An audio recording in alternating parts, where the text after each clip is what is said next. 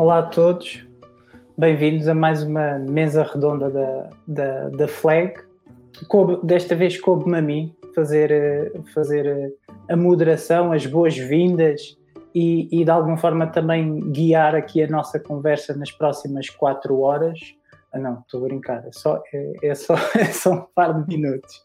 Mas, mas pronto, eu acho que teria tema para quatro horas, especialmente com o Ivo e com o David, mas vou, vou tentar abreviar numa versão, numa versão que caiba no nosso calendário de projeto. Mas um, se calhar começava, começava pela, pelas apresentações. O, o, o Ivo, vou tentar fazê-las da melhor maneira possível. O Ivo é licenciado em Ergonomia pela Faculdade de Motricidade Humana e especializado em usabilidade e acessibilidade. É atualmente um, Associate Director of Product na Talkdesk. É isto? É Product Design. Ok. Product é, é uma área ao lado. Ok. Uh, o, o David, uh, eu conheço de muitas outras andanças, uh, já, já vi o David trabalhar em vários tipos de produtos, portanto, eu poderia dizer que é, que é um, designer habituado a fazer migrações de, de temas. O, o, sempre conheci o David muito especialista na área de usabilidade, UX, muito fã do user research e, e, e também com um pouco preocupado com a responsabilidade do design naquilo que é e o impacto das coisas que fazemos. Atualmente é Senior Product Design numa, numa startup chamado Student Finance. Acho que é isto, certo, David? Uh, não, um bocadinho desatualizado, que já não ah, sou. Desculpa, okay. agora, e, e, gosto muito de dizer isso, agora estou a trabalhar para Deus. Okay. Que é uma empresa holandesa que se foca no AI humanizado, a inteligência artificial okay. Eh, humanizada. Agora fizeste okay. parecer um, um ex-colega meu que, que era assistente de bordo e depois foi para padre e disse que mudou de companhia. Portanto, agora trabalho para Deus, precisas a mesma coisa. Ok, boa. A nossa, a nossa conversa acontece aqui no propósito deste lançamento, deste e-book sobre UX UI Design da, da Flag. O e-book é o resultado aqui de alguns meses de, de, de, de recolha de contributos de vários profissionais da área, depois uns outros tantos, uns outros tantos meses para, para tentar perceber e encontrar aqui algumas tendências e, e alguns pontos de comum destas visões daquilo que pode ser o UX UI no, no futuro e resulta no, no e-book que podem consultar no, no site da Flag e, e, fazer, fazer o download. A nossa conversa vai partir do conteúdo desse, desse e-book, mas uh, imaginamos que ela podia de alguma forma complementar esse, e-book. Ou seja, se no, no e-book falamos muito da parte técnica, o que é que é o UX, o que é que é UI.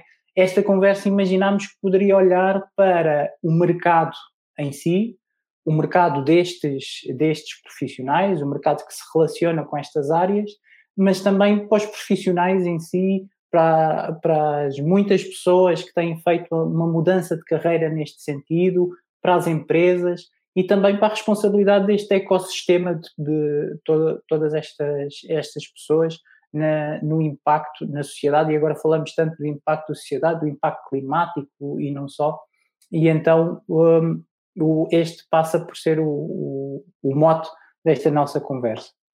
Apresentações feitas, introduções feitas, abria talvez a conversa com uma pergunta meio saudosista. Um, quando, quando eu comecei a trabalhar, muito provavelmente vocês ainda mais atrás, acreditava-se uh, que, primeiro, provavelmente chamávamos uh, web designers ou interactive designers ou, ou, designers gráficos com vocação para a web. Também se acreditava que uma coisa chamada AS2 ia salvar o mundo da web e que qualquer designer tinha que aprender a AS2 e, e hoje em dia nem temos AS2 e chamamos-nos outra coisa diferente. A minha pergunta é, e começava por aqui, olhando aquilo que foi o percurso das últimas duas décadas, vá lá, que, que, mudanças é que, é que conseguem identificar mais na, no papel do design nesta vertente digital e uh, o que é que tivemos que aprender aí pelo caminho que de alguma forma transformou uh, a, a, profissão. Não sei quem é que quer começar, David, Ivo? Eu posso, posso começar porque há, há um, uma questão que eu costumo fazer muito nas entrevistas, que é quando eu olho para trás, por exemplo, há 10, 15 anos, nós estávamos a desenhar para um, uma realidade bastante diferente daquela que é hoje. Tínhamos os ecrãs cada vez a aumentar mais, né? estávamos nos 800 por 600, 1024, 1200 e de repente, alguns em 2007, 2008, surgiu o primeiro iPhone. Ah, e com isso surgiu o conceito de agora temos ecrãs, ou, ou seja, agora os sites também podem ser carregados num ecrã mais pequeno. Um, e apanhámos ali toda a revolução do responsive web design, um, das primeiras aplicações nativas, e isso foi uma mudança muito grande, não só no nosso trabalho como, como designers, porque mudámos completamente o, o foco, de, o objetivo de, de, de, para onde estávamos a desenhar, mas também a própria forma como as pessoas, os utilizadores fazem as coisas, que é bastante diferente daquilo como faziam há uns anos atrás. Um, hoje em dia, com o dispositivo que temos no bolso, fazemos as coisas de uma maneira completamente diferente uh, do que faríamos há 5, 6 anos atrás. E isso é uma, é uma mudança muito grande e foi muito rápida de um momento para o outro. E aquilo que eu costumo às vezes até perguntar nas entrevistas daqui a 10 anos, nós vamos estar a desenhar para o quê? O, o que é que nós temos que nos uh, começar a, a, preparar para, para desenhar daqui a 10 anos? É interfaces sem, aliás, interfaces sem interface, né? Uh, natural user interfaces, uh, por gestos, por voz, um, que tipo de que tipo de trabalho é que vai ter um designer no futuro, uh, tendo em conta que isto pode mudar muito rapidamente também daqui a poucos anos. Portanto, acho que é interessante ter havido esta, esta transição e agora fala-se muito na inteligência artificial, na, nos assistentes de voz, portanto é todo um mundo novo que aí vem um, e com, com, com a AI também a poder substituir alguns, algumas das profissões.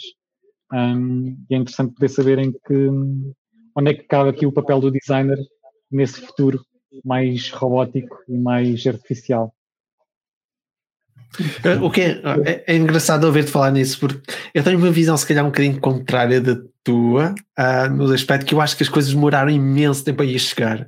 E só, só, só partilhar umas coisas que é o meu primeiro grande contacto, no fundo, com, com a preocupação com as habilidades e afins foi na faculdade. Eu, eu eh, participei no grupo de investigação da faculdade de HCI, Human Computer Interaction. Ou seja, não é tão focado em design, porque a minha formação é engenharia informática um, por isso era uma coisa muito aplicada aos sistemas e foi desenvolver uma série de sistemas para terapias de grupo e terapias individuais com PDAs. Ou seja, e nesse aspecto acho que é engraçado porque nós tentamos pôr a trabalhar um conjunto de processos e um conjunto de sistemas com recursos extremamente limitados, ou seja, acesso à web não era um dado adquirido, era muito pontual, tinha que se trabalhar gestões de sincronização de informação, os recursos eram super limitados e como tu disse, chegamos ao iPhone e de repente ficamos mimados com uma quantidade de, de capacidades inimagináveis e no entanto as necessidades já vinham para trás, todas as necessidades, ou seja, aquilo abriu tipo de forma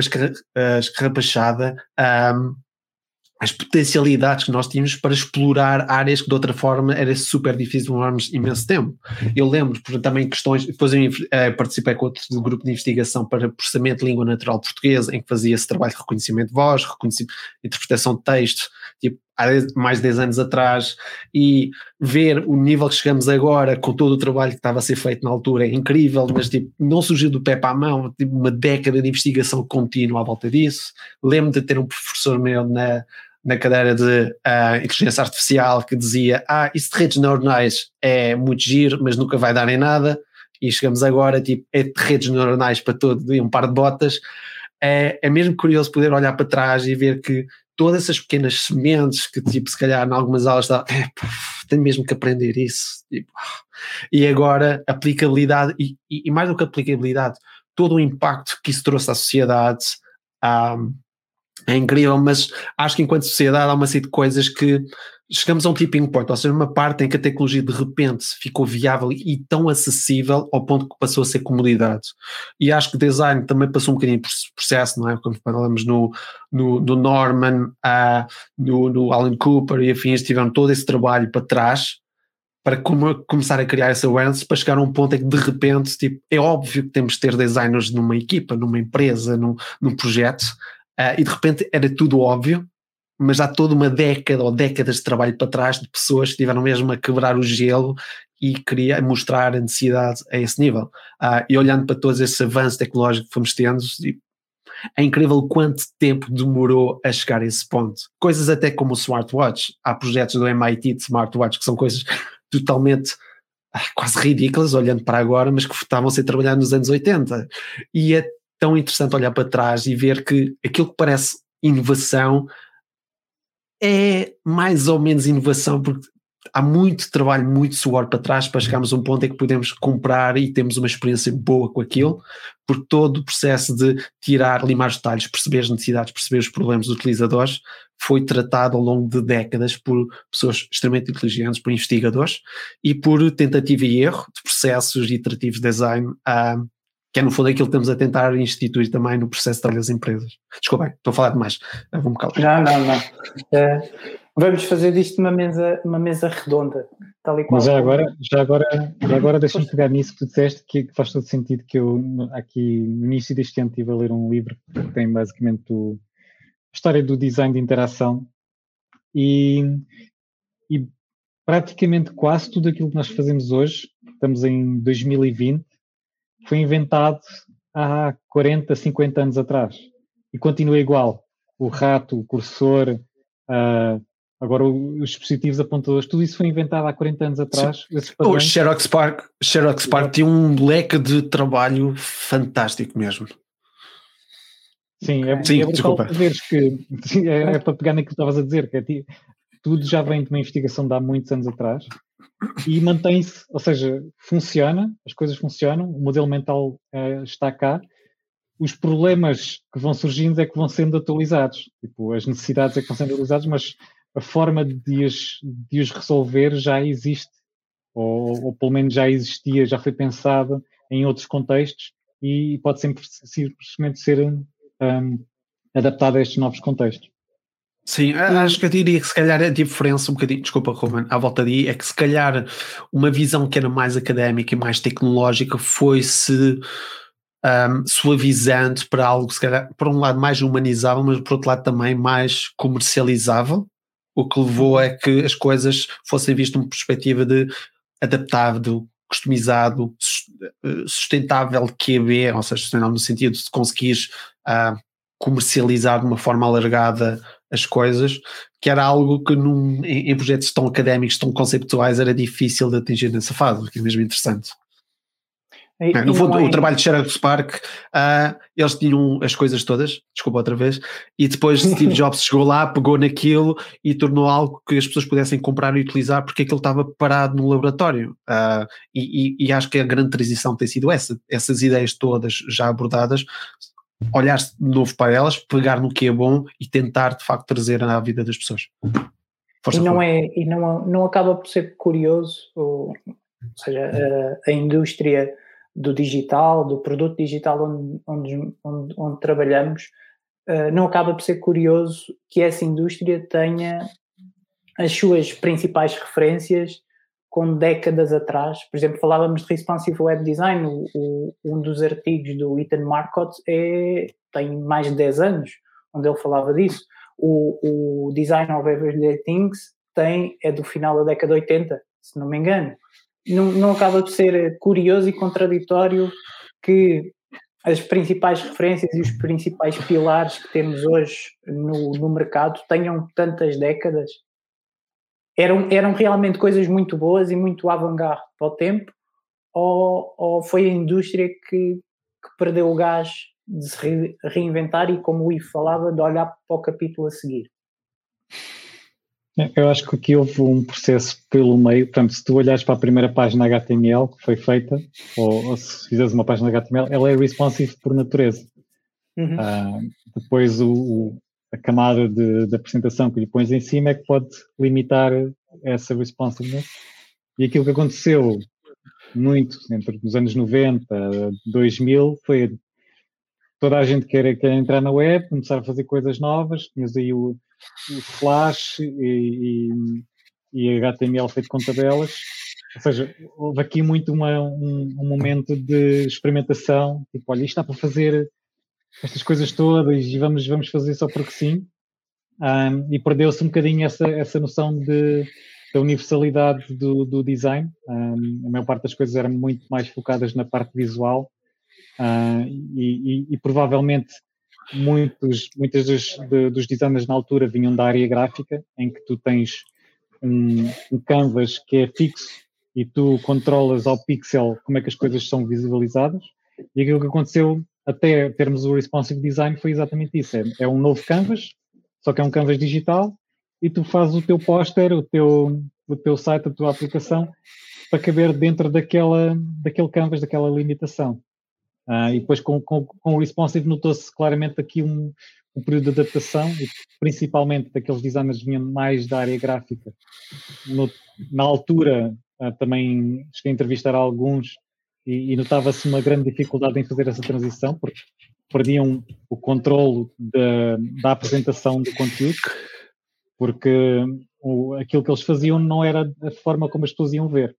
As pessoas ou tinham um ecrã uhum. mais 10 pixels, menos 100 pixels, e, e, e, a perda desse controle era, era algo que não era muito fácil de, deles, deles assumirem. Um, e, e, pronto, houve obviamente aqui um processo de, de, uma curva de aprendizagem para termos essa transição mais para design web uh, que, temos, que temos hoje em dia, e obviamente uh, houve essa evolução e ainda bem, ainda bem que aconteceu. Eu até se calhar pegava nisso de uma forma ainda mais abstrata, e porque se calhar meu background de engenharia também me dá uma, um bocadinho essa capacidade de ter uma visão mais alargada nisso. É que há um constante ubris de quem é profissional agora, deixar o trabalho que foi antes ser antiquado, ultrapassado ou desadequado com as necessidades. E há um constante reinventar de coisas que não precisam de ser reinventadas, até que uhum. voltamos a fechar um ciclo.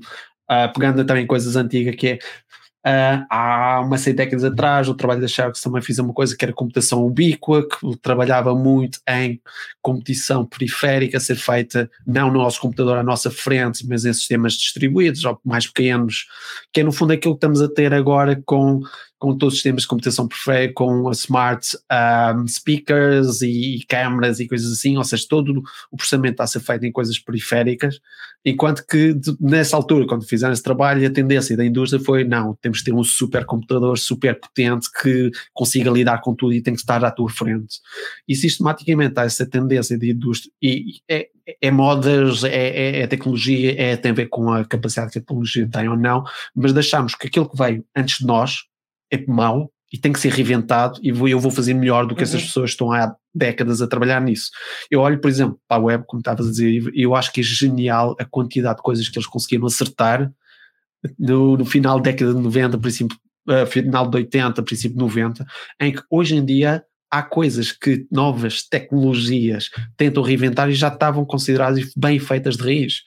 E há, acho que é também um alerta para nós, enquanto profissional, tipo, olhar para trás e ver que há muito bom trabalho, há muita inteligência, há, há muita sabedoria que eu não uhum. tenho que reinventar por, só por reinventar a roda, é tirar partido dela e, e, pegar nisso como um grande benefício, porque depois entramos numa fase em que e, e, e, todos nós, nós aqui temos um valor muito grande por acessibilidade e aquilo que eu vejo, por exemplo, no caso da acessibilidade, sistematicamente essa inovação surge em detrimento da acessibilidade, porque a nova tecnologia não vai ser acessível, vai estragar a dificuldade que tem. É? Falaste em Flash, Ivo, Flash, tipo, acessibilidade foi uh, por aí abaixo, depois as coisas foram melhorando, depois começámos a entrar outra vez em capacidade, em frameworks tipo React e afins, a acessibilidade foi outra vez abaixo, volta a estabilizar, e estamos sistematicamente nesse ciclo de eu tenho que reinventar porque as coisas parecem estagnadas e vou reinventar porque sim, e ao fazer isso vou estragar todo um conjunto de coisas que já foram pensadas, estruturadas, porque eu não tenho noção que eu estou a construir no topo de uma pirâmide de coisas já fundamentais, porque eu perdi-me nessa abstração a achar que eu sou superior a todos que vieram atrás de mim, e acho que a esse nível, a nível de tecnologia, de design, é um bocadinho, temos cuidado, uh, porque há muito trabalho feito para trás e chegamos aqui e achamos que temos que mudar agora cor do mês, é azul, ou é teal, ou é purple, e agora vai ser revolucionário, e daqui a 20 anos vamos estar outra vez com essa cor de, do, do mês. Um, e, ah, e, e, acho que podemos ser cuidadosos porque sempre que fazemos esse tipo de alterações estamos a estragar a vida de muita gente e, e criar todo um nível de deficiência. Uh, porque como tu estavas a dizer, Ivo, é? muitas vezes gira à volta de controle. Eu, enquanto designer, quero ter controle em detrimento de tudo o que tiver à minha volta, em detrimento do utilizador, muitas vezes. E isso não é a forma correta de fazer design. Uhum. Falavas, falavas da acessibilidade, eu ainda hoje, e muito provavelmente vocês os dois são, uh, uh, provavelmente terão alguma culpa disso, ainda utilizo umas páginas do SAP sobre acessibilidade, SEO, continuo a achar que aquilo está incrivelmente bem feito e, e super completo. E, e, se não me engano, terá um, pelo menos uma década ou, ou coisa covada. E continuo a achar que aquele conteúdo é, é, é, incrível e super completo e ainda super, super atual. Mas falávamos do, do mercado e do impacto que isso pode ter. Se calhar tinha uma pergunta mais, mais pragmática, que é que tipo de mercado temos hoje? Alguém que trabalha em UX, em UI, em Product Design, podíamos aqui discutir os nomes também, mas, mas não vou entrar por aí. Uh, mas que tipo de mercado, que tipo de oportunidades, que tipo de empresas existem hoje uh, à, à, disposição e que tipo de desafios pode um, um, designer nesta vertente digital também ir, a, ir à procura e, e, e, e almejar?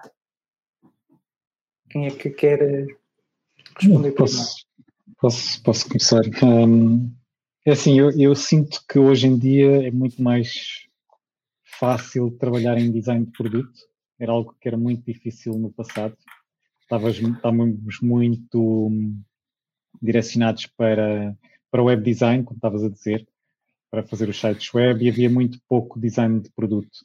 Um, e quando, quando havia, muitas vezes esse produto era mais feito a nível de engenharia, as coisas não, não eram muito fáceis de usar, e acho que nos últimos, sei lá, 10 anos tem havido uma transição bastante, bastante boa para, para os produtos passarem a ter designers específicos dessa área uh, o que nos permite focar uh, numa melhoria contínua que vai desde as fases iniciais até um, durante toda a vida do produto, nós estamos sempre a iterar e não, não estamos simplesmente a está feito, siga ao próximo e começamos tudo de raiz e, e, acabamos por não fazer esse acompanhamento e ver como é que, como é que o produto é, é utilizado.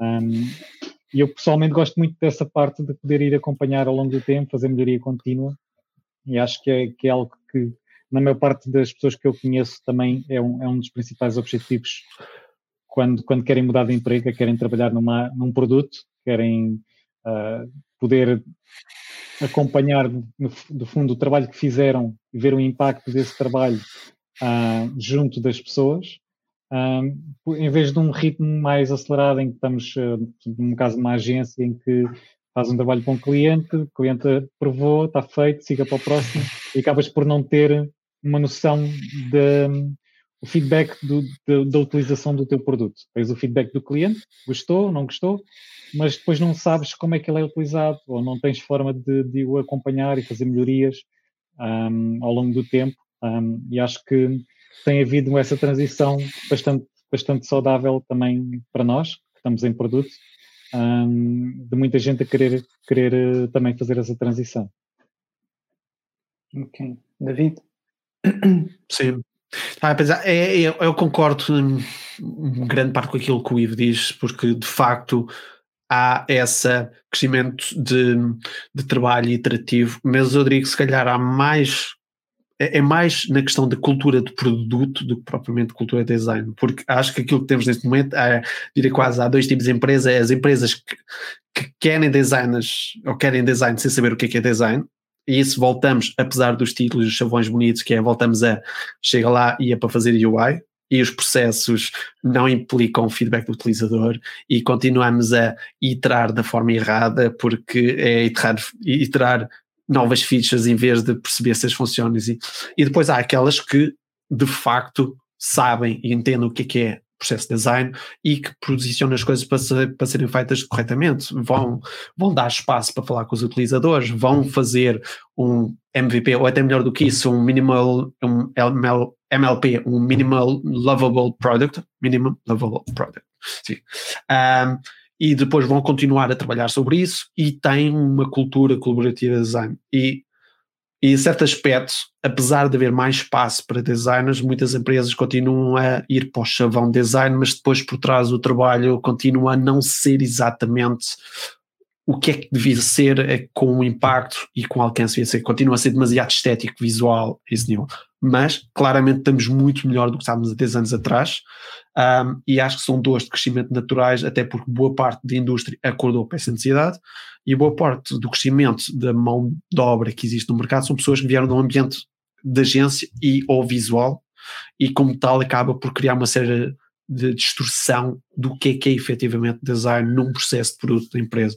Agora, com toda a quantidade de startups que tem havido, até as consultoras têm sido obrigadas a repensar um bocadinho o que é que é um processo de trabalho iterativo, design, um, é um ambiente ágil, que eu acho que na realidade uma parte das empresas acabam de não fazer, um, não trabalhar em ágil, apesar de usarem Scrum e afins, mas claramente estamos a melhorar esse nível, apesar de estamos longe de um cenário ideal, e há pessoal que faz mesmo excelente trabalho de design, para além de excelente trabalho de produto, e depois há pessoal que faz trabalho de produto com mais ou menos trabalho de design, uh, e isso continua a ser muito trabalho interno de, uh, e o, o Ivy e eu passámos muito, uh, porque trabalhamos pelo menos em duas oportunidades juntos várias vezes, e continuar a lutar internamente para criar noção do que é design, o que é que implica fazer bom design, o que é que implica um bom processo, envolver utilizadores, fazer research, e é um trabalho de, é, não é só fazer o nosso trabalho, mas é também ensinar as pessoas com quem vamos trabalhar o que é que é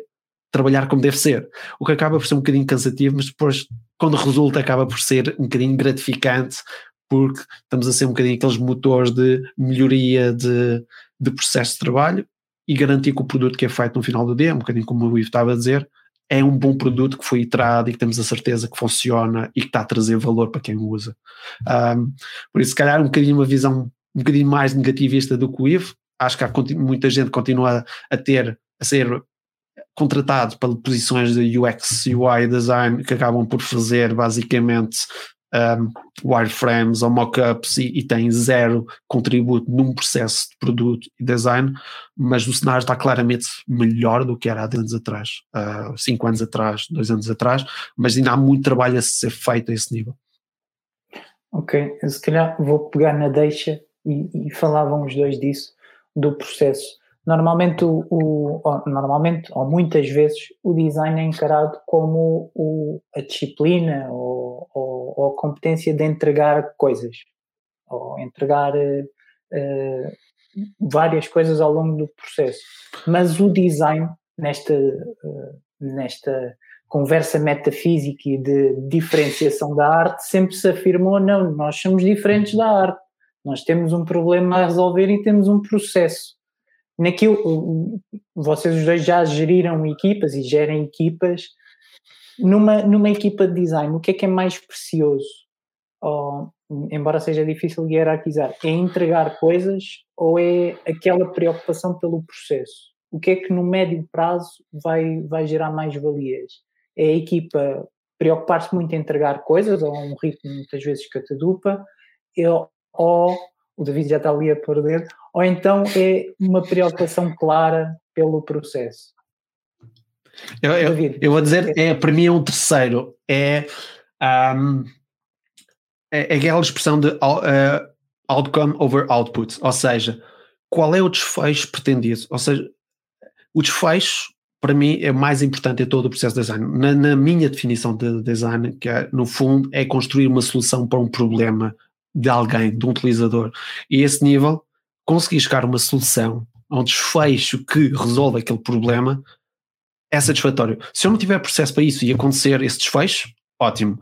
Se não tiver que fazer qualquer output físico, visual e o desfecho for atingido, por exemplo, comigo a facilitar uma sessão, um workshop com uma, com uma equipa a falar de APIs e estarem todos ali na mesma página a garantir que se atinge a necessidade pretendida, para mim está mais do que satisfeita a necessidade, porque o desfecho foi atingido. Eu tentar forçar um trabalho de uma equipa a um processo, e atenção, eu acho que ter processo é importante, mas tentar forçar um processo, atingir o processo não nos vai garantir que vamos conseguir atingir o bom produto, que faz aquilo que é suposto, que é um, útil para quem o vai utilizar, porque até podemos ter o processo e esse processo está mal feito e falhamos redondamente. Ok, assumimos que o processo está bem feito, continuamos a poder correr o risco de não estar a priorizar as coisas certas ou não encadear as coisas da forma certa para atingir o desfecho pretendido. Por isso, eu, na minha visão, é eu ter uma noção clara do que é, que é o, o, o, desfecho pretendido, o UX outcome entendido, qual é um, o North Star, a visão que eu tenho para um produto e com isso trabalhar a construção iterativa, como o Ivo estava a dizer, e para isso depois, enquanto equipa, de uma forma ágil, é vamos iterar o nosso processo de forma a sermos o mais eficientes, o mais pragmáticos para atingir esses desfechos e para isso, vamos ver quais são os outputs necessários. Mas os outputs, para mim, é sempre o terceiro ponto de, de todos os processos. Haver clareza numa equipa, numa organização de o que é que nós temos que atingir, de que forma, para quem um, e porque é que temos que o fazer, é mais importante do que tudo o resto que possa vir para trás. Sim, eu gostei, gostei daquilo que tu disseste, que é o desfecho nem sempre é um entregável. Ou seja, não, não, não é um, algo que tu entregas como resultado do teu trabalho, pode ser exatamente o, o resultado de, um, de, uma reunião em que tu estás, em que de facto toda a gente uh, percebeu o conceito e daí surgiram soluções que não partem necessariamente de ti, mas tu facilitaste que elas acontecessem. Um, o que sinto é que muitas vezes isto não é fácil de gerir em, e podes ter situações em que tu precisas de mostrar algo a determinados stakeholders para demonstrar que estás a fazer trabalho. Um, e eu, por acaso, até há pouco tempo fiz uma apresentação aqui na, na Talkdesk um, para mostrar o que é que é o processo de design. E que o entregável, aquilo que no final o produto e leadership vê, é apenas a ponta do iceberg e até lá chegar existe todo um processo que, que acontece em, em, background que eles não veem. Uh, que é toda, toda a parte de research, toda a parte de discovery, um, tudo o que nós fazemos até, até chegarmos a esse, esse entregável, uh, esse desfecho, um, e, e, aquilo que nós fazemos hoje em dia, no fundo, é nós temos um, um é, é, uma espécie de uma newsletter, mas é, é, algo que nós entregamos de duas em duas semanas, quer dizer, o que é que nós estamos a fazer. Porque nós nem sempre temos entregáveis, lá está, visuais para mostrar que, que fizemos isto. Então o que nós fazemos é, nós estamos a mostrar o que é que nós estamos a fazer no momento, que, que research é que estamos a fazer, que insights é que estamos a descobrir, um, que é para, as pessoas que estão, não estão diretamente a trabalhar connosco, os que estão a trabalhar connosco sabem o que é que nós estamos a fazer, mas quando, por exemplo, no caso da Taltesc, que é uma empresa com duas mil pessoas, um, nem toda a gente está a par do que é que todos estão a fazer. Então, para tu dares uma noção de que nós, o nosso trabalho é importante porque fazemos este tipo de, de, de ações, porque isto, porque é que é importante, então fazemos esta, esta apresentação quinzenal de dizer, olha, esta equipa esteve a fazer estes testes com utilizadores, surgiram estes resultados e é isto que nós estamos a fazer neste momento. Não é necessariamente o entregável, o entregável são os insights que daí surgiram. Depois daqui a se calhar duas semanas, três, quatro semanas, um ou dois sprints, vai haver um entregável que de facto vai buscar muito dessa informação que nós recolhemos. Mas durante o processo nós vamos fazendo estes, não são entregáveis, mas são desfechos que nós vamos entregando um, do que é que nós estamos a fazer no momento. Sim. E, e, e, sendo mais meta à volta disso, uh, que eu fiz um parecido na Student Finance, por exemplo, quando eu cheguei, notei que havia uma série de deficiências a nível do processo de produto e aquilo que eu pensei, ok, eu não vou conseguir fazer design do produto enquanto não desenhar a organização para poder desenhar o produto como deve ser. Por isso, muito do foco do, do trabalho que eu fiz acabou por ser reorganizado e o meu desfecho passou a mudar para que a equipe, o desfecho era a equipa conseguir desenhar um produto que fosse focado no utilizador, que fosse iterável e que fosse prioritizável da forma que alocasse corretamente os recursos, que não fosse que é vamos fazer isso e o trabalho fica feito a meio. Por isso passei de, design, de desenhar o produto para desenhar a organização para garantir que eu consigo desenhar o produto que é um bocadinho método, mas às vezes é no fundo o que tu estás a descobrir, Ivo, é? Às vezes temos de ter esse trabalho para garantir que é possível com a organização, falar com eles do desfecho pretendido do produto. Imaginem que é alguém conseguir um, online fazer uma encomenda para oferecer para alguém e desfecho pretendido, o que é que temos que fazer no produto para chegar a esse ponto? E se eles não conseguirem perceber que isso é o objetivo final, que há um utilizador, que há uma necessidade por trás disso, que há números por, atrás disso, e que depois temos que voltar atrás para garantir que o que foi implementado responde a essa necessidade, então vamos estar sempre só a lançar features e nunca temos a certeza se as coisas estão bem feitas, ou se não estamos a ter regressões de usabilidade, ou se basicamente acabamos por implementar uma coisa totalmente ao lado que foi desperdício de, de esforço e dinheiro. Uh, e às vezes parece não, o dinheiro não é, não é patente, mas numa das anteriores vidas, como o Ruben estava a dizer, eu tive na, tinha criado a minha startup e nós não tínhamos fundos uh, terceiros, ou seja, os fundos que tínhamos é aquele que nós adquiríamos ao longo dos projetos, o que implicava que todo o projeto fosse feito tinha que ser extremamente bem planeado, porque senão estamos a deitar dinheiro à rua uh, e íamos não ter uh, cash flow para pagar os nossos salários e fins. Por isso, cada sprint, cada bloco de trabalho era altamente pensado que é isto é estratégico, isto é prioritizável, este é o desfecho pretendido e chegávamos ao fim desse bloco e íamos validar que estava correto antes de poder avançar para o próximo. Um, e isso em muitas empresas ainda não surge natural, naturalmente porque o que interessa é ter os, fazer check às, às boxes das features sem perceber se isso responde a qualquer necessidade real do utilizador ou ou se é de um utilizador ou se é de 50% dos utilizadores. Um, e, e, para isso, uh, muitas vezes é, é, um bocadinho meta, mas sim, temos que educar a organização de esta forma correta de fazer o trabalho. Já, agora pegava nesse, nesses dois pontos e, e, e se calhar criava uma bifurcação. Olhando para o design como uma disciplina focada no fim e não necessariamente no volume de coisas que entrega ou só no processo que faz, até que ponto, na vossa opinião, naturalmente, uh, vos parece que as empresas, e aqui podemos focar no mercado português, estão de alguma forma uh, alinhadas desse, nesse, nesse mindset? Por exemplo, se alguém chegar e disser nós, nós não vamos fazer a app que toda a gente tinha planeado porque isso não atinge o outcome. Até que ponto as empresas portuguesas estão nesse, nesse, nesse mindset? E, virando a pergunta ao contrário, até que ponto a própria disciplina, os próprios designers, na generalidade, estão alinhados com esse mindset ou, ou vão nesse caminho ao invés de quantificar a, sua importância pelo volume de entregáveis que, que geram? Não, eu acho que não consigo dizer-te o que é que as empresas portuguesas gostam mais ou menos de fazer. A experiência que tenho Pronto, passei por duas, três empresas cá. Um, agora a Talkdesk é, é mais americana uhum. do que portuguesa. Um, mas sinto que para que isso aconteça é preciso que haja um conhecimento, um bocadinho do, do pouco que o David disse há pouco, é preciso que haja um conhecimento do que é que é o processo de design. Não é contratar designers para fazer UIs, tu estás a contratar designers para fazer challenges às tuas assumptions e a, e, e, a, forma como tu queres que o teu produto funcione. Tu não estás a contratar um designer para, para desenhar o, o, produto da maneira como tu queres, tu contratas um designer para que ele faça challenge e vá desbravar caminho para perceber como é que o produto deve funcionar.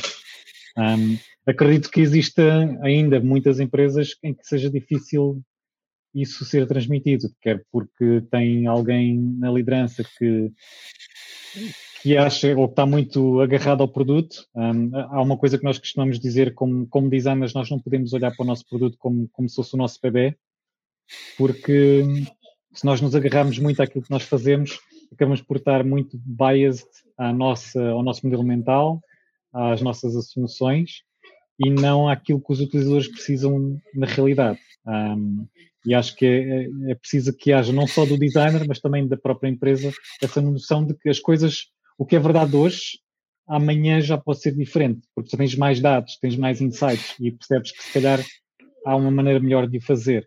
Um, e, e, é preciso que haja essa, essa liberdade para que, que os designers consigam fazer esse challenge um, aos produtos e a forma como eles estão uh, pensados, vá por quem os pensou, um, para que consigam fazê-lo de maneira diferente, de modo a que o, estejamos a resolver um problema do utilizador e não um, o ego de, de, alguém que acha que o produto deve ser feito de uma determinada maneira porque pensou naquilo e aquilo faz sentido na cabeça dele. Uh, mas pode não fazer sentido na cabeça dos utilizadores. Eu temo que o uso tenha, tenha com esta expressão destruído o modelo de organização de boa parte das empresas. O designer como challenge é, parece-me um excelente, uma excelente, uma excelente, um excelente mote. David. Sim, mas... deixa-me deixa só terminar, porque uma, uma das coisas que eu, que eu adoro uh, fazer e, e tenho um, um project manager que me, que me permite fazer isso é que nós estamos constantemente a desafiar um ao outro. Ele desafia-me porque é que eu desenhei as coisas dessa maneira e eu desafio porque é que tu estás a pedir as coisas dessa maneira. E ao desafiarmos um ao outro, estamos em conjunto a construir um produto melhor, porque eu estou a desafiar os, os, os um, as definições dele e ele desafia as minhas e, juntos acabamos por trabalhar em conjunto para chegarmos a, um, a uma solução que, que, acaba por resolver um, ambas as partes uh, e tem funcionado bastante bem. Quando há esse challenge e é uma coisa que eu tento promover bastante é que tens sempre que desafiar aquilo que te pedem. Não, não faças só o que te pedem tu desafia um, e, e, não, porque senão não lá está, estás só a ser um UI designer e não estás a ser um UX designer, um product designer. Eu acho que estás a pegar num ponto também muito interessante que é essa mania que nós temos de achar que nós temos que fazer tudo, que definir tudo, que desenhar tudo. E, e, eu acho que a assunção vem muito de, voltar um bocadinho atrás de, de, agências e tudo, que é nós somos artistas, chegamos aí, vamos para o nosso cantinho, para a nossa caverna e, e aparecemos iluminados com a solução. E, e acho que cada vez mais é exatamente o contrário, é designer como facilitador, designer como alguém que junta as várias disciplinas e que guia, porque para nós o nosso, a nossa estrela polar que nos guia é o utilizador, por isso nós guiamos a equipa um bocadinho à volta disso, mas esse papel de facilitação é um bocadinho core desse New Age Designer que é esperado e que continua-se a não um, não se vê isso sempre a acontecer. Estamos a ter, pomos aí em cima dos nossos ombros a responsabilidade. Eu tenho de chegar com a solução perfeita de UI e de experiência e isso tudo, quando o trabalho colaborativo é fundamental com um, o product manager, com, com programadores, com o pessoal de marketing, quem for necessário para chegarmos a esse ponto. E eu estavas a falar e estava a eu gosto muito de usar analogias um, de gastronomia e eu acho que tipicamente o problema que temos a nível de empresas é nós queremos abrir o nosso restaurante um, e isso é designers, programadores, whatever. E aquilo que fazemos que é, ok, preciso servir um prato, por isso vou começar a cozinhar. Porque sem prato, sem começar a cozinhar, não vou conseguir vender. E começamos, abrimos logo a porta e começamos logo a, tipo, assar frangos e começamos a vender o restaurante sem preparar o processo, sem ter a certeza que as coisas estão ok. É bater código, fazer wireframes, fazer mockups e seguimos logo por aí. Um, e depois, tipo, vamos passar uns meses descobrir que afinal aquele bairro tem mais de 50% de pessoas que são vegetarianas. Logo, tipo, um investimento em frango de churrasco foi totalmente ao lado. E aquilo se espera de um processo de design uh, em si é eu fazer o trabalho de campo, perceber, ok, como é que é a minha clientela, o, o bairro, o que é que se espera, ok, vou começar a fazer um bocadinho ensaios gastronómicos para ver como é que, que é os ingredientes, como é que eu cozinho, faço experiências e muitas vezes, até nessa fase experimental, é assim que temos uma, uma receita que está mais ou menos boa, é logo, puma, é, vamos comercializar essa. E não damos a oportunidade de fazer um processo de validação e de conveniente uh, de facto iterarmos, uh, ajustarmos o nosso processo, é temos que começar logo a fazer algo para o consumidor final. E muitas vezes o processo não é assim. Temos que entender, temos que iterar, temos que experimentar, temos que pôr à prova, como estavas a dizer, trazer pessoas, obter o feedback e dizer, ah, ok, isso está picante demais, uh, não, não vai dar para o meu filho, ok, se calhar tenho que pensar de outra forma. E, e, e pegando no exemplo do restaurante, o que é que é abrir um restaurante? Há muitos processos, muito trabalho tem que ser feito que passa basicamente um processo tradicional de design, desde research mais pura, a começar a fase depois da fase de design, que é conceptualizar o prato, perceber como é que eu vou implementar esse processo, como é que eu vou conseguir executá-lo, para ter uma fase de entrega que é o restaurante a funcionar e a despachar pratos à clientela. Uh, e sistematicamente aquilo que eu vejo é o pessoal a correr logo para a cozinha, a começar a trabalhar, a fazer o primeiro prato que lhes vem à cabeça, sem parar um bocadinho para pensar, como estavas a dizer, se faz sentido estarmos a fazer isso, se é o que eu devia estar a fazer, se há outra forma de fazer melhor. Um, e quem é que eu posso pedir apoio para ter a certeza que estou a fazer as coisas corretas. Uh, e eu vejo isso acontecer em designers, vejo isso em produto, vejo em, em programadores, uh, essa, esse ímpeto de se eu não estou a fazer algo final, então não estou a trabalhar como deve ser. E não damos tempo para trabalhar, maturar as ideias e para ter a certeza que eu sei qual é a pergunta que eu vou tentar responder e passamos logo, eu vou responder a pergunta. Uh, e há e todo o conjunto de fases que tem mais a saltar uh, e depois o resultado final fica sempre aquém das expectativas. Uh, eu gostei, gostei especialmente da, da nota natalícia sobre Estrela Polar, está quase a entrar a época do Natal, então foi aqui um preâmbulo interessante, mas se calhar ia pegar, agora vamos transformar esta conversa numa, numa conversa culinária, uh, para, para, para perguntar o seguinte: que tipo de cozinheiros temos hoje? Uh, uma, uh, o, o e-book que dá, que dá nota à conversa, ele reúne conteúdos que podem ser muito úteis para alguém que esteja a entrar na área. E, e, e, na, numa, e em algumas da, da, das aulas que vou dando, não só na FLEG, mas noutros sítios, mas também muito na FLEG, vejo pessoas a fazer autênticos shifts de carreira. Eu já tive, por exemplo, pessoas que vieram de veterinária, de designer gráficos, claro, mas de engenharia, de humanidades, e a dada altura decidiram, olha, vou, vou experimentar isto do, do, do UX/UI. A minha pergunta é, na vossa, na vossa opinião, por onde é que se começa? Ou seja, alguém que disse, cansei-me daquilo que fazia, acho que o, UX, UI ou Product Design, aquilo que queiramos chamar, pode ser extraordinário. Por onde é que, onde é que se começa? Ou seja, que. Que, deixa-me só fazer um repto Nesse Sim. teu começo, uh, porque eu, na Student Finance, tipo, como é que ele era um, uma empresa de financiamento de pessoas que estavam precisamente a fazer isso, essa mudança de carreira, novos cursos tecnológicos, design e afins, uma coisa que eu, que eu acho fascinante é pessoas, como estavas a dizer, por exemplo, vêm veterinária, têm conhecimento específico que quase ninguém tem na área, quando estão a transitar, que acham que esse conhecimento que têm para trás é totalmente inútil e é para descartar.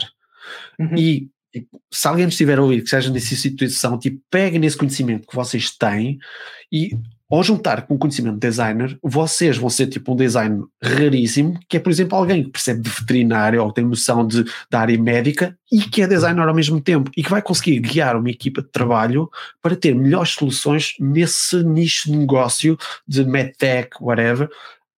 É conhecimento tão valioso, tipo, não descartem, é complementem com aquilo que vocês vão ganhando, porque isso precisamos de conhecimento específico de terreno que muitas vezes não temos e pessoas como, como vocês que estão muito áreas vão enriquecer a vida de todos os profissionais, do Ivo, do Ruben, de mim, quando estamos a interagir com vocês nessas áreas. Desculpa, fim de repto, podemos responder à tua pergunta. Sim, era, mas, mas era isso. Uh, ou seja, para onde é que se começa? Alguém tipo design, ouvi uma vez, vi uma vez uns livros lá na FNAC, tá, mas tinha muita curiosidade de fazer este investimento.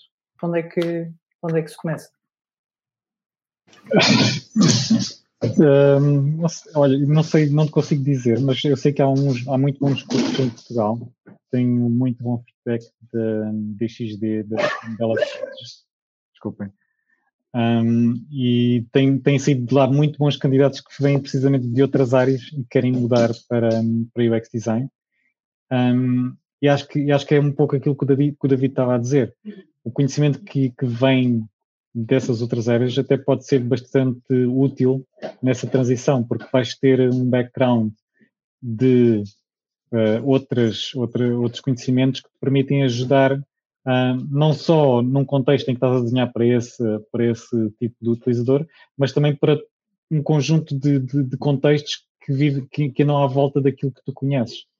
Um, e, por exemplo, eu na minha equipa, nós somos 10 e mais de metade deles não vêm da área de design. Vêm de engenharia, vêm de psicologia, vêm de várias áreas e isso até tem sido algo bastante útil para nós, um, e no outro dia até tive feedback de outras, de outras pessoas um, na, na, na, empresa a dizer ah, a vossa equipa é muito é, é, é desenrascada porque conseguem tratar destes temas que, que abrangem uma série de, de, de, de, coisas porque, como é que vocês, como é que vocês são, porque é que vocês são diferentes das outras equipas de design? Disse, olha, somos diferentes provavelmente porque nós não vimos todos da área de design, nós vimos todos ou de áreas técnicas ou de áreas mais humanas uh, e depois aplicamos o design em cima. Portanto, todo esse conhecimento ajuda-nos bastante no nosso trabalho do dia a dia um, e, e torna-nos melhores designers, um, por assim dizer. David, oh, tens o um micro desligado. Desculpa. Só aqui um, dois pontos, acho. Um deles, um, uma das mudanças que eu acho que tem havido muito na área é que, enquanto se calhar eh, uns 10 anos atrás, mais tipo o Ivo e eu, no, no fundo o trabalho de design era super vasto e tínhamos que acumular um conjunto de competências, hoje em dia acho que um grande benefício que há é vai havendo mais especializações para determinadas de design. Por exemplo, UX Writing ah, não é alguém que vai conseguir dominar plenamente a interface, mas vai ser fundamental para conseguirmos garantir consistência, um bom texto, algo ah, super interessante. Pessoal que faça motion design, pessoal dedicado a research, ou seja, nessas transições também perceber um bocadinho qual é o nicho que interessa mais à pessoa, que vos interesse, mas também qual é que se encaixa melhor no vosso background, que possam transitar de forma mais, mais natural. E, e acho que neste momento há tantas especializações e variações que tornam mais fácil pessoas que estejam a transitar de uma área para a outra, não relacionada com design, encontrar esse nicho e especializar-se nesse, nesse bloco de forma natural.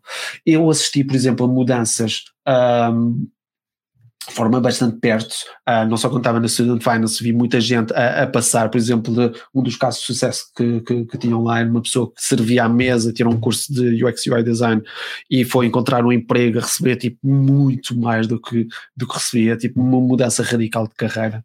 Mas mais pessoalmente, por exemplo, a minha esposa trocou de graphic designer para UX UI e foi um processo penoso. E, e qualquer uh, os que tiveram ali que estejam nesse processo, preparem-se porque vai, vai, vai ser desafiante e vai ser cansativo. Um, está mais fácil, mas no caso dela demorou quase um ano efetivamente a mudar. Depois, quando teve a primeira proposta, nessa semana teve quatro. Tá? um ano sem nada para depois quatro na mesma semana concretas para contrato. Mas a parte importante é é uma maratona, é cansativo e implica uma disciplina da vossa parte de perceber exatamente o que querem, de prepararem a forma como vocês como é que se apresentam, como é que comunicam, e para isso não procurem um CV perfeito, não procurem um portfólio perfeito, iterem, vão fazendo de forma gradual, vão a entrevistas, mesmo que pareça que vá, vão falhar redondamente, ganhem prática, prática e experiência e vão trabalhando por vocês para acumular conhecimento. Os cursos são bons, dão-vos ótimas bases, mas depois há, há o extra mile que são vocês vão ter que dar, que são vocês empenhar-se, serem autodidatas, pôr em prática, obterem feedback, aprenderem com outros profissionais, assim que pudermos irmos a meetups e, e, trocar ideias, verem ótimas apresentações online. E há um trabalho de aprendizagem constante que é necessário para quem muda dar. Ninguém nasceu ensinado, todos os dias eu estou a aprender coisas novas, com o pessoal júnior uh, até, uh, e é um processo importante que é esta área demasiado grande, eh, demasiado grande para só uma pessoa dominar todas as áreas. Uh, em posições de liderança, como o está, com, com, com, como eu estive, uh, pá, não, não, é possível estar a, cobrir desde uma micro-interação até o service design, torna-se necessário essas especializações. E isso implica que é muito complicado para uma pessoa que está a trocar de área, é muita coisa, é avassalador. Um, e para isso tem que ser um, um, trabalho constante de aprendizagem, não é? Ter um curso, vou encontrar emprego. Há quem consiga, não é garantido, vai implicar um certo trabalho da vossa parte. Se vocês também procurarem uma coisa na parte tecnológica, outra parte também eu diria que é importante é ganharem à vontade de perceber o que é que é um processo de produto no mundo atual, numa startup, numa empresa de tecnologia. Ou seja, o que é que é Scrum, o que é que é metodologia, metodologia ágil, algumas terminologias comuns desde APIs, de apps. Uh, experimentem fazer coisas do vosso dia a dia que usem aplicações para também ganhar a fluência necessária de um trabalho em equipa. Aquilo que eu via muito em entrevistas, que eu estava a fazer é pessoal que tem bons portfólios, que têm até um mindset certo, mas que têm lacunas graves do que é que é trabalho numa, numa equipa, num projeto. E hoje em dia, dependendo da empresa, e aconteceu um bocadinho, por exemplo, no nosso caso na, na, na Talkdesk, em algumas empresas, espera-se uma certa autonomia da pessoa que for uh, de, um, de um designer. E para isso, autonomia implica que não não irá haver uma mentoria de um ano dessa pessoa para crescer e para se ambientar. Implica que já saiba um bocadinho ambientar-se e comportar-se dentro de uma equipa pluridisciplinar com engenharia, com produtos, com marketing, com QAs, etc. Um, e isso é um bocadinho inglório, é muita coisa, mas mas acima de tudo pensem, se vocês querem ser um membro de uma equipa, têm que se posicionar para poder ser um membro contributivo de uma equipa e não só alguém que vai fazer mockups, porque acho que para fazer mockups não é nada gratificante, não é nada entusiasmante, um, por isso peguem num processo iterativo de aprendizagem, de crescimento pessoal, para se melhorarem, para aprenderem e para conseguirem encaixar-se cada vez melhor na área. E vai demorar tempo, mas assim que o conseguirem, vai ser um rush de sucesso incrível, porque vocês conseguiram uh, construir uma melhor versão de vocês próprios e conseguiram atingir a meta que queriam, que é mudar de área para algo que é mais gratificante, que tem um maior impacto uh, no vosso dia a dia, mas também no planeta e no, nas pessoas que vos rodeiam. Um, e já agora pegava numa coisa, então a visão, e depois tendia também a, a pergunta para o Ivo, a visão que tens do design no futuro é uma visão especializada de várias competências, ou seja, aquela imagem do designer unicórnio que faz tudo em um par de botas, acreditas que estamos mais ou menos noutro panorama e, e Mas, perguntava ao mesmo ao, ao, ao, Ivo. Mais ou menos, eu acho que há uma coisa, há, há um termo que é muito usado que é o T-shaped people, ou seja, uh, pessoas em formato T, ou seja, implica que tenham algum conhecimento bastante vasto e ortogonal, mas depois que se especializam muito numa área. E acho que o grosso das pessoas vão se enquadrar nesse perfil. E depois há os generalistas, que é muito mais complicado, muito mais difícil. Eu acho que se calhar arrisco a dizer um bocadinho mais nessa, por, por cansaço meu, em que consegue estar um bocadinho, fazer um bocadinho de tudo, e se calhar não faz nada forma perfeita ou particularmente bem, mas consegue responder a imensas necessidades, desde programação a escrita de texto, a design gráfico e tudo, mas isso são mais raros e é muito mais cansativo porque implica manter-se a par de, muito, de um conjunto de conhecimento muito mais vasto. Por isso eu diria o grosso das pessoas vão ser T-shaped people, pessoas que percebem muito de uma área, mas têm uma noção de coisas periféricas, e desde a Agile, Scrum e isso tudo, e algumas pessoas que vão ser uh, essas muito generalistas, e depois alguns se focam mais em questões de liderança, que não é tanto o design em si, mas de liderar a equipa de design. Há pessoal que também quer focar só mais nessa parte mais humana da equipa e não tanto na parte técnica. Mas eu diria que o grosso será essa, essa especialização, sim. Sim, concordo. E é aquilo que nós estamos também a tentar fazer, que é ter pessoas especializadas em partes específicas do processo de design, uh, por exemplo, pessoas especializadas na parte de research que consigam trabalhar muito bem essa área e dar suporte ao, à, ao restante equipa um, que está a trabalhar parte de, de, de, de design do produto. Uh, temos também pessoas mais especializadas mais na parte de UI que dão assistência ao design system, que depois também vai ajudar aos outros designers que estão a trabalhar no produto. Apesar de ser, como o David está a dizer, é preciso que tenhas um conhecimento do processo end-to-end. -end. Não significa que tu faças o processo todo, mas tu, tu tens esse conhecimento, um, mas especializas-te numa dessas áreas e, e trabalhas num, numa equipa em que é, é, dado valor ao teu trabalho nessa área específica. E aquilo que nós estamos a tentar fazer é, no fundo, montar uma equipa de design que consiga não só ter as pessoas com, com o conhecimento do, do, processo, mas depois temos pessoas específicas que, que tratam da parte de research, pessoas específicas que tratam de, de, áreas do produto também específicas e depois outras pessoas mais na parte de UI que nos dão suporte um, ao nosso trabalho, porque não, muitas vezes o, o trabalho de UX não é pensar na, na, no UI final, é resolver o problema, depois o, o, UI logo se vê, portanto nós queremos que as pessoas se foquem em resolver o problema e depois tens todo o suporte do design system e das pessoas mais de UI para te transformar essa tua solução em algo que, que faça sentido e que seja consistente com, a, com o visual que, que, que, a empresa quer aplicar. Um, por isso, por isso faz todo sentido haver essa especialização. E pegava, pegava numa coisa meio em tom provocatório, eu assumo. Quando falamos de shift de carreira e, e, e um dia chamar designer alguém que já esteve em veterinária, isso não poderá ser um sacrilégio para, para a disciplina do, do, design no futuro? Alguém que se chama designer e, e nunca estudou Bauhaus, nunca estudou uh, aquelas coisas da, da sebenta de design? Ou seja, vamos ter a, a, o grupo de designers a seguir será um misto do, de designers com a formação tradicional e com e pessoas que fizeram um shift de carreira com uma extraordinária experiência noutras áreas isto não poderá ser um sacrilégio para a área do, do design? Deixa-me só, antes, David, antes de falares, estás a falar com duas pessoas que não vêm dessa área, na área de design. Exato, exato, exato. exato. sim, sim, sim. Por isso, acho que o importante é que tu haja essa, essa, essa transição e, e, que sejas bom naquilo que fazes independentemente de onde tu vens ou do background que tenhas para trás. Às vezes, independentemente do teu CV, temos excelentes designers que são autodidatas e que aprenderam todo o processo de, de UX design. Uh, e, e, lá está, acho, acho, pelo menos para mim nunca senti que isso que ser visto como alguém que, que é sacrilégio, tu nunca aprendeste a teoria da cor. Pá, nunca me, nunca me foi útil, né? Eu, eu aprendi mais a teoria da acessibilidade em que tem que conjugar cores que façam contraste suficiente, não me interessa necessariamente depois a parte mais, mais há algum interesse na parte psicológica da cor, obviamente, mas uh, não, não tive aquela formação uh, de design propriamente dita.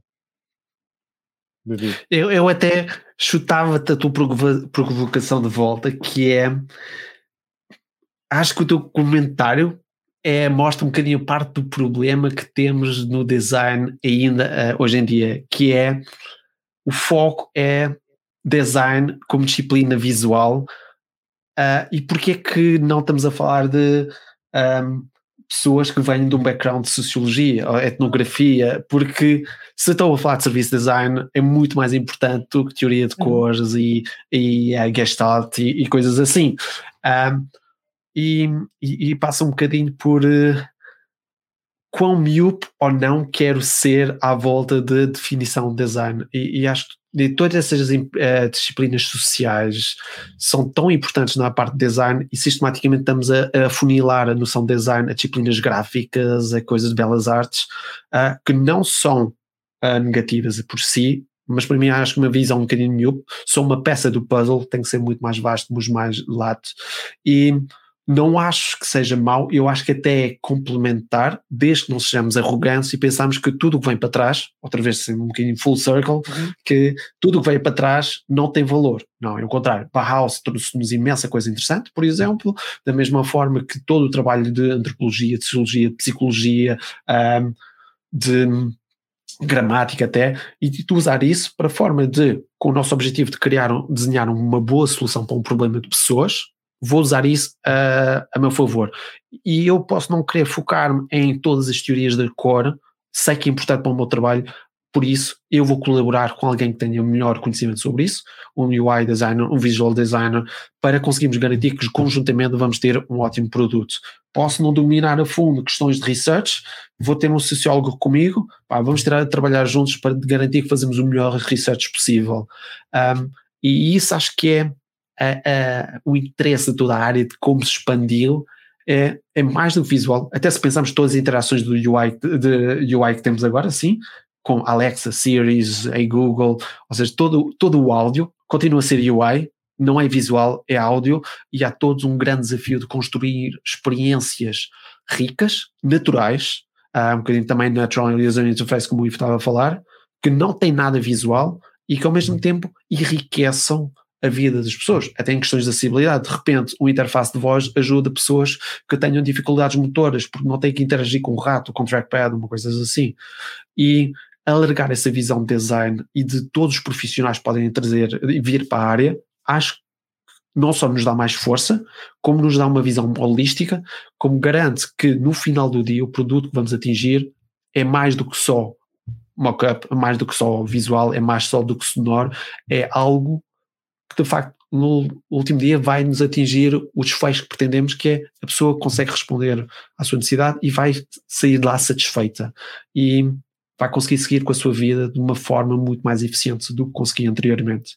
Uh, por isso, pá, venha mais gente de outras áreas, enriqueça, vamos combatar as lacunas que nós temos, um, porque acho que é fundamental e, e pronto, eu tenho esse drama em casa, não é? Com, com uma esposa que vem de uma parte mais gráfica e estamos sempre ali à bolha um bocadinho com algumas questões, que ela fica sempre um bocadinho cética, que é, tu estás a falar de coisas que tu não sabes, mas em última instância o resultado do nosso trabalho e da nossa colaboração é muito superior ao trabalho individual que cada um de nós faz e acho que em última instância é, é lembrarmos que nós somos partes de uma equipa e que estamos ali para trazer o máximo valor e que não é o design que vai fazer as coisas, não sou eu que vou fazer as coisas, é eu vou potenciar a equipa para atingir um patamar superior pá, e, ter, e no final do dia criar produtos que me orgulhem porque eu estou a ver o impacto que isso tem na vida das pessoas e que tem um impacto na sociedade, no ambiente, seja o que for. Acho que isso é o mais gratificante, é subirmos a pirâmide de Maslow para não ser o eu, o ego, como estávamos a falar há bocado, e ser, não, eu olho para o meu trabalho e de facto isso está a trazer algo de bom uh, à sociedade, ao planeta, e o meu contributo está feito. Um, e, e, no fundo esse é o trabalho de, o nosso trabalho de designers, fazer isso com todo o impacto ético, social, alinhado com um, algo que não piora uh, aquilo que vinha antes, não é? Vamos tentar fazer melhor do que já existe, não trazer, não fazer que algo piore ainda mais uh, o que já está mal.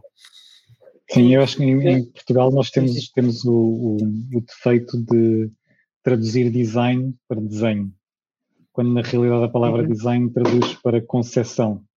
Eu não vou desenhar um produto, eu vou conceber um produto. Portanto, não, não é parte desenho visual que, que, que, que, tra que design trata. E um pouco naquilo também que o David estava a dizer.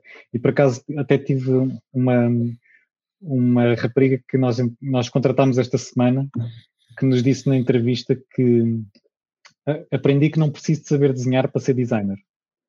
E isso foi, foi uma quote que, que, que, que adorei que ela, que, ela ter, que ela ter dito isso, que é ela não sabe desenhar, e, e, aliás, nós, nós, por exemplo, eh, agora que estamos remotos, costumamos fazer aqui alguns jogos um, eh, de equipa, e muitos desses jogos implicam coisas como Pictionary online, e, e muitas vezes, um, eh, quando há um designer a participar no jogo, os outros engenheiros, ah, isto é batota, porque vocês são designers, nós não sabemos desenhar, nós somos os, os piores desenhadores de, de bonecos que, que possa haver. Uh, ou seja, não, não eu estou a fazer design, não estou a desenhar, eu estou a conceber um produto, uh, ou a ajudar a conceber um produto. Oh, pegava, pegava neste, neste ponto e até porque o nosso, o nosso tempo também avançou rápido, mas eu não gostava que não terminássemos sem também tocar neste, neste, neste ponto, uh, que é o valor que trazemos. O ano passado, acho que foi o ano passado, que foi como o Mike Monteiro lançou um livro uh, muito crítico uh, do papel que os designers têm tomado na, naquilo que é a indústria. Há, há uns tempos também li um, um, um, artigo do Jesse James Garrett um, que falava que, que, também via como muito cético, tinha uma visão muito cética naquilo que o, que o UX se tornou, até que ponto, até que ponto aquela missão de responsabilidade social, impacto positivo que o design pode gerar está por cumprir e de que modo, e, e, pegando aqui se calhar num tema que também nos é muito caro, até que ponto a maneira como o design, a classe de design, os designers tratam o tema da acessibilidade não revela esse empurrar de responsabilidades, olha, não tenho as condições certas, portanto, que se lixe.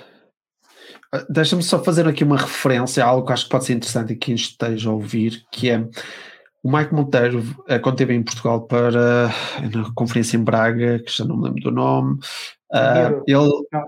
Isso, isso exatamente.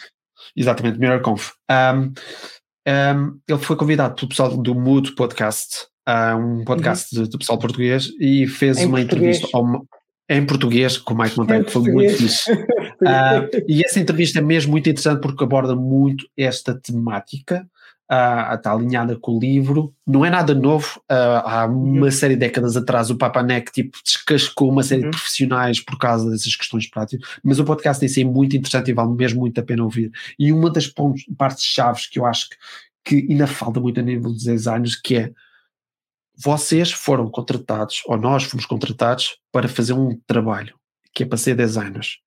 Se nós deixamos que qualquer pessoa faça override, uh, sobreponha esse trabalho uh, e deixamos que as pessoas consigam cometer atrocidades éticas uh, no produto, então basicamente nós não estamos a fazer o nosso trabalho. Se nós não estamos a fazer o nosso trabalho, o que é que estamos ali a fazer?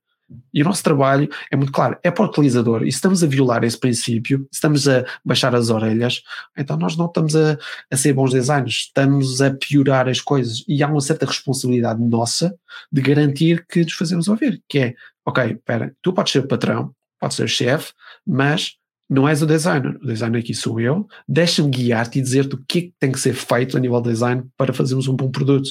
E sistematicamente deixamos que essa, a nossa opinião seja anulado, seja anulada, porque está acima de nós na hierarquia. Ah, e aquilo que eu tenho aprendido ao longo dos anos, que é de passar uma pessoa extremamente tímida para pá, não, vá, eu tenho que fazer ouvir e tenho que dar a perceber às pessoas que isso está errado não é confortável, uh, às vezes parece que o pessoal não vai gostar, vou ganhar alguns inimigos, mas faz parte do que é que é a minha profissão.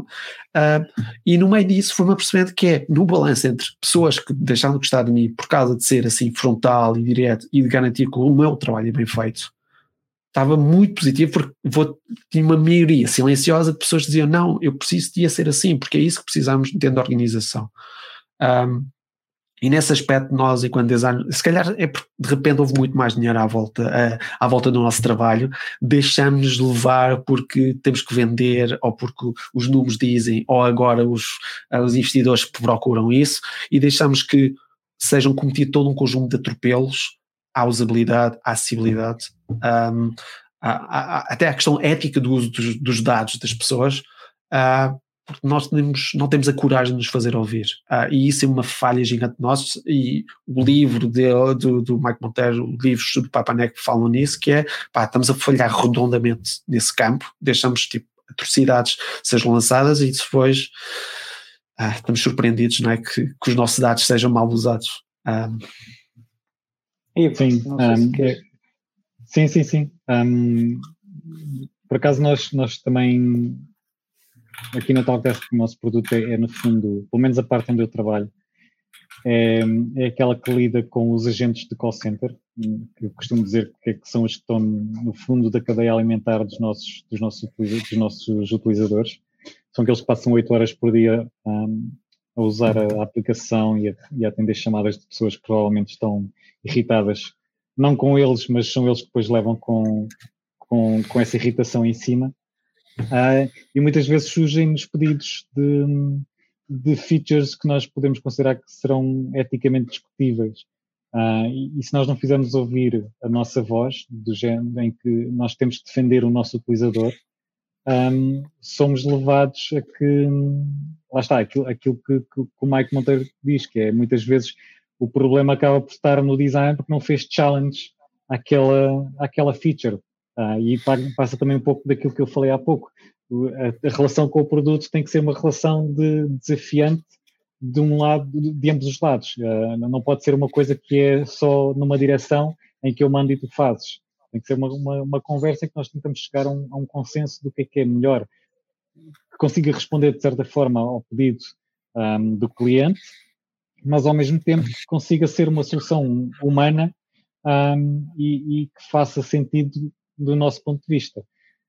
Agora, acredito que haja também outras, outras situações em que muitas vezes os designers são avaliados por, eh, sei lá, KPIs que lhes dizem, olha, tu tens que desenhar algo que, que, que tenha que ter um certo número de, de, de interações e, e, é aí que surgem os, os, os, chamados dark patterns, que é, tu usas uh, o teu conhecimento de UX para o mal na realidade está-te a fazer bem a ti, porque estás a melhorar os teus, melhorar os teus KPIs, há mais pessoas a clicar, estás a fazer ali clickbaiting, um, porque estás a usar a psicologia inversa dos utilizadores. E, é, e, muitas vezes acaba de ser também um bocadinho disso, um, Porque, Desculpa, é porque não há, não há desfecho definido para aquela KPI, não é? Exato, exato. É tipo, tens que ter mais, tens que ser mais disto. Ah, e tu, pronto, tu resolveste o problema. O teu problema era, era ter mais daquilo. Ah, e não necessariamente o teu problema não era resolver a vida do, daquele utilizador. E é aí que, que está esta área cinzenta entre o que é, o que é, que é o certo tu fazeres como, como designer. E a acessibilidade acho que é um bom exemplo à volta disso, que é sistematicamente, e há, e há exemplos contrários disso, mas acho que a norma do, da forma como a acessibilidade é tratada, que é ou o, o CEO ou alguém de decisor tem alguém que conhece ou ele próprio alguma limitação e logo investe logo à cabeça muito nisso, ou tem um valor moral muito forte daí estar a investir, ou então vai chegar a um ponto, é tipicamente a até chegares a um ponto em que tens ou que comercializar algo a um governo, ou a uma entidade estatal, ou que chegaste a um ponto em que cresceste para, para uma determinada dimensão que tu queres capturar mais marcado e de repente a acessibilidade passa a ser mais uma camada de venda, uh, mais um conjunto de features que tu vais investir. E até lá, uh, por mais justificações e causas que tu dês, uh, o pessoal despreza isso e os próprios designers desprezam isso. Só para lhe dar uma pequena história, no nosso tempo do SAP houve um episódio que tinha alguém no, uh, numa página de desporto, estava a ver o trabalho que tinha sido feito e tinha uns gráficos com verdes e vermelhos que tinham basicamente um nível de luminosidade que daltónicos não iam perceber a diferença entre o que era verde e o vermelho. E cheguei ao pay design e disse, ok, um, daltónicos não vão conseguir ver isso. A maior parte dos homens uh, sofrem de problemas com verde e vermelho, então quer dizer que a maior parte dos homens que vão ver um coisa de desporto não vão conseguir perceber esses gráficos. Percebes que é um problema? Sim. Então vamos mudar? Não. É tipo, mas percebes que isso é um problema. E entramos aqui num loop de se um próprio designer não percebe que o seu trabalho tem um impacto nefasto e vai tentar corrigir, há muito trabalho a ser feito a montante para que de facto a acessibilidade seja investida. E isso tem a ver com, com o nosso com a ética do nosso trabalho no, no dia a dia de eu tenho que fazer o que é correto para os utilizadores e tenho que puxar o máximo de uh, fasquia de design para garantir que não estou a usar bem os dados dessas pessoas, estou a trabalhar para pessoas que são info-excluídas ou que não têm acesso fácil a um conjunto de informação e vou nivelar e universalizar o acesso a um conjunto de coisas. E isso é difícil, a não ser que eu consiga às vezes pôr um número à volta disso ou vender o valor que isso traz para, para as pessoas no dia a dia. E a acessibilidade é um desses campos que acho que tem sido muito descuidado, porque nem toda a gente percebe as nuances, nem toda a gente percebe as limitações que há.